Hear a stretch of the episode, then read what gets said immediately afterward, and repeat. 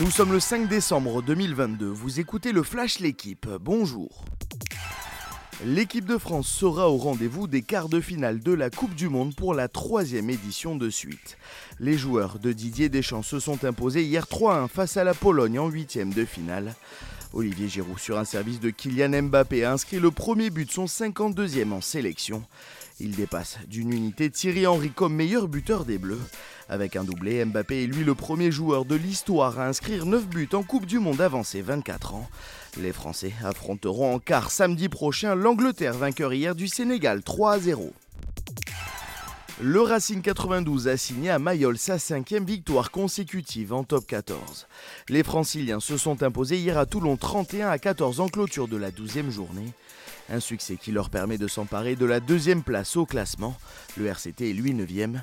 Un peu plus tôt, Castres s'est défait à domicile de Pau 26 à 22. Le CO pointe à la 11e place, juste devant les Béarnais. Julia Simon a offert hier à l'équipe de France de biathlon sa première victoire de la saison. 16e du sprint de Contiolati samedi, la Savoyarde s'est imposée hier lors de la poursuite. Une superbe remontée grâce à un sans photo tiré le premier 20 sur 20 de sa carrière.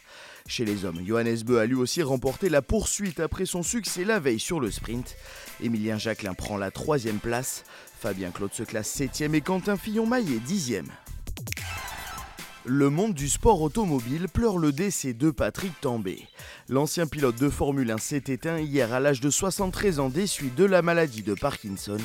Avec notamment McLaren, Ferrari et Renault, le Parisien a disputé 114 Grands Prix de F1. Et c'est avec la Scuderia qu'il décrocha ses deux victoires en GP.